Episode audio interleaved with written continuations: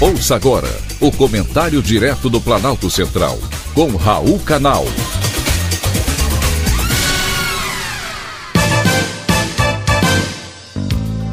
Queridos ouvintes e atentos escutantes, assunto de hoje: enfermeiros à luta. Melhor fechar o Congresso Nacional. O Palácio do Planalto também. Antes que me acusem, não sou eu que estou dizendo são os moradores de ambas as casas depois que o ministro Luiz Roberto Barroso, do Supremo Tribunal Federal, sozinho, suspendeu o piso salarial da enfermagem, aprovado em lei pelos parlamentares e sancionado pelo presidente da República.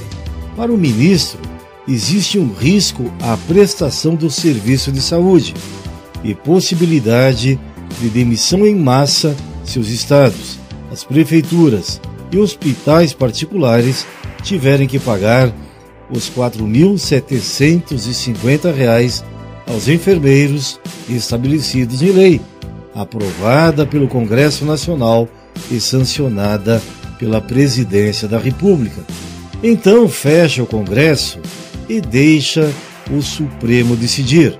Fecha o Palácio do Planalto e deixa o Supremo governar o ministro atendeu a uma ação da Confederação Nacional de Saúde, hospitais e estabelecimentos e serviços de saúde, que questionou a constitucionalidade da lei que estabeleceu o piso da categoria.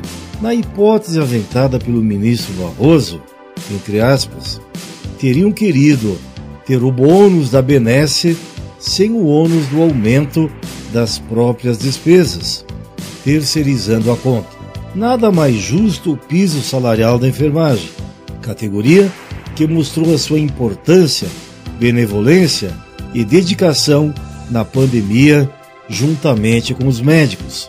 Sempre que há aumento de salários, os empresários alegam demissão em massa, na tentativa de sensibilizar as autoridades. A Ciene Saúde alega que serão demitidos 80 mil profissionais da saúde e 20 mil leitos terão que ser desativados. Será que não há uma conciliação jurídica? A Confederação Nacional da Saúde já vinha dialogando com as entidades da enfermagem para efetivar o piso salarial da categoria de uma lei que foi aprovada e sancionada. Certamente, agora vão querer jogar a conta no colo do governo federal, com a justificativa de que se tem para taxistas e caminhoneiros, tem que ter para enfermeiros. Por enquanto, a decisão do ministro Luiz Roberto Barroso é provisória e nos próximos dois meses, estados, municípios e a União vão ter que informar os impactos do aumento. Enquanto isso, os enfermeiros de todo o país já estudam possibilidade de uma greve nacional.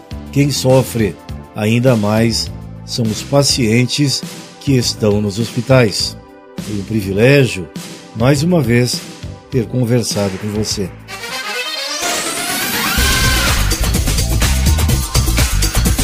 Acabamos de apresentar o Comentário Direto do Planalto Central, com Raul Canal.